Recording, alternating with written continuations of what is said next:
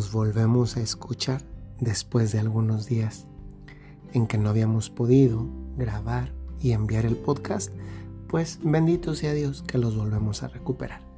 Bienvenidas porque algunas personas, que son poquitas, pero nunca está de más dar una bienvenida. Bienvenida a las personas que se han sumado y escuchan este podcast en uno de los grupos de WhatsApp, de Telegram o directamente en Spotify. Aquí en México hay una feria internacional del libro que es muy conocida y que es la Feria Internacional del Libro de Guadalajara. Es la más grande en lengua española en todo el mundo. Y hay cantidades de libros, por todas partes, de todos los géneros, de editoriales que ni, ni sabía uno que existían. Y es típico que las personas que acuden por primera vez a una feria de este tipo, más que dejarse llevar por, por qué autores publican, porque ya son ávidos lectores y por tanto simpatizantes ya de algún tipo de, de literatura o que conocen de, de, de quien escribe y que ya van a la búsqueda de la última novedad editorial de ese autor, a muchos les sucede, y seguramente no nada más en México, les sucede que, que van y, y dado que sucede eso de que la primera impresión no se olvida, y también sucede eso de que las cosas entran por los ojos, mucha gente se va con la impresión de, de, que un buen libro es aquel que llama la atención por la carátula, por la portada que tiene. Y esto, pues muchas veces no es así. Evidentemente que, que una buena presentación de un libro en la portada capta mejor la atención de los eventuales lectores y precisamente por eso, en tantas ocasiones, las personas están dispuestas sin conocer el contenido, a veces sin haber leído el prólogo o la sinopsis de la historia, si es una, una novela, pues se dejan llevar por la portada, eso le sucede muy frecuente a los niños, frecuentemente a los niños, y compran, invierten su dinero en esa obra que quizá luego ni vale la pena. Eh, yo a veces viajando en los aeropuertos te encuentras estos típicos libros de pues, libros de aeropuerto, ¿no? ¿no? son libros como para pasar el tiempo un ratito, pero no son las grandes obras de literatura. Y en cambio, a mí me ha pasado, por ejemplo, en las casas de legionarios de Cristo, donde, donde llego, pues solemos tener nuestras, nuestras propias bibliotecas. Y, es impresionante porque además a mí sí me gusta mucho, entre comillas, perder el tiempo, me descansa eh, estar en contacto con los libros. Me he llegado a encontrar libros buenísimos eh, que, tal vez no tenían la mejor portada, pero el contenido es, maravilloso. Allí en Monterrey, que es una ciudad cercana a donde vivo, frecuentemente me gusta ir cuando llego a pasar con tiempo suficiente a la ciudad, a la librería esta de Bellala, y bueno, ahí va el comercial, a Bellala, que es una librería católica, pero que tiene un montón de libros de todo tipo y, y muchas veces, incluso si la portada no es la mejor, pues los libros del contenido está interesantísimo. Me gusta pasar tiempo ojeando, ojeando con H, con los ojos, y ojeando con H, eh, de ojear, de darle vuelta a las hojas.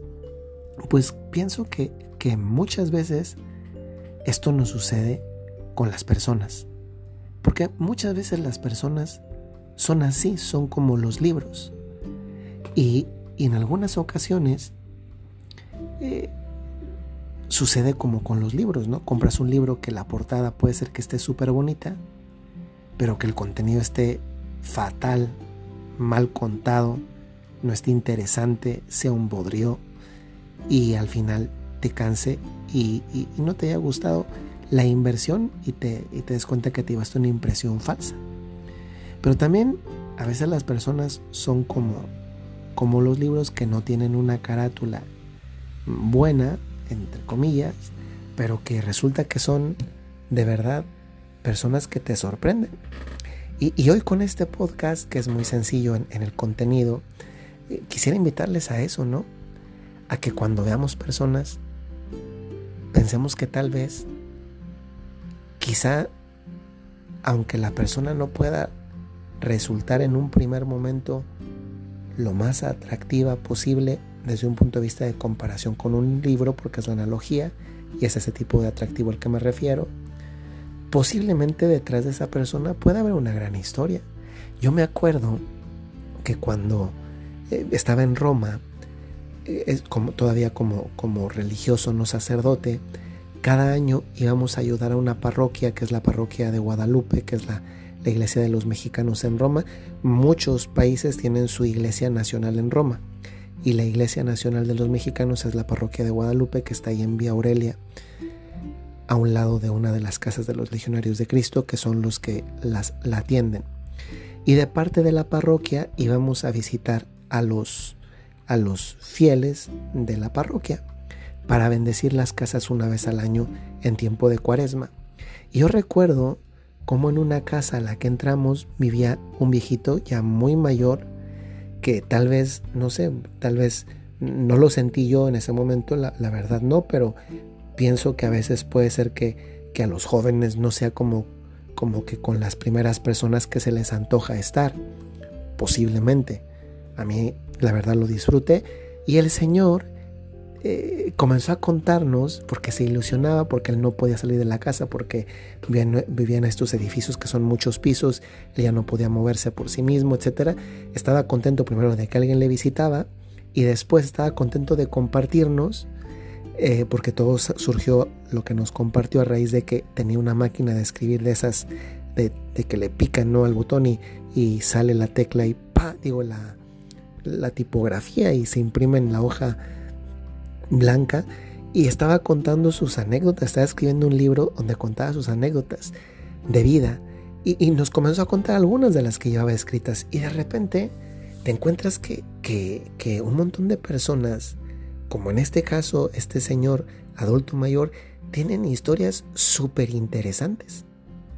Que tal vez si nada más nos dejamos llevar por lo que nuestros ojos ven, por y a veces también por nuestra falta de paciencia en detenernos a escuchar a otros, yo recuerdo que de los momentos más agradables que pasé de niño y que más recuerdo es el tiempo que pasé escuchando a mis abuelitos, tanto a los maternos como a los paternos.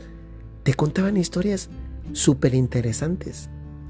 Es que además muchas personas que te cuentan historias de su vida, no solamente te cuentan historias de su vida, es que saben ser contadores de historias. De esas que te despiertan la imaginación. Pues miren, a veces con el paso del tiempo nos vamos dando cuenta que, que lo que pasa con los libros a veces también pasa con las personas. Y esta es la enseñanza de este podcast, la reflexión en torno a la cual ha girado esto. El tiempo se convierte en el aula de vida donde aprendes que algunas personas son como los libros, unas te engañan por la tapa, la carátula, y otras te sorprenden por el contenido.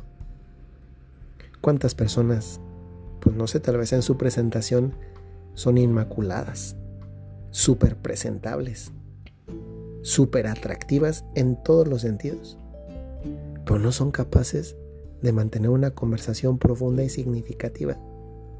Y en cambio otras personas que posiblemente no tienen ese tipo de dote externa son capaces de mostrarte, abriéndote su interior, la tremenda belleza que llevan dentro.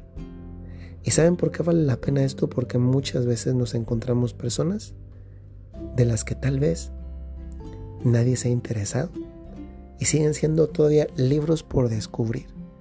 Qué maravilla que podamos enriquecernos aprendiendo e interesándonos por la vida de otros. Ciertamente, un ser humano es mucho más que un libro. Es un ser humano. Es una persona en la que Dios ha podido escribir. Dios ha sido la, la tinta, pero la persona ha sido la que ha movido la pluma. Y ojalá que también de nosotros se pueda decir que somos un buen libro con una historia interesante, no, no porque no porque tengo la, mejor historia, sino porque tengo una historia vivida con Dios nuestro Señor. Y también porque nosotros hayamos permitido a Dios escribir derecho, a veces en nuestros propios renglones torcidos. Que el Señor nos bendiga y ya estamos aquí de nuevo. Así es de que a seguir caminando, dándole gracias a Dios por el tiempo que nos da y también recordando aquello que les digo muy frecuentemente. Si tienes un talento o una cualidad, tienes una misión. A descubrir libros. Hasta luego.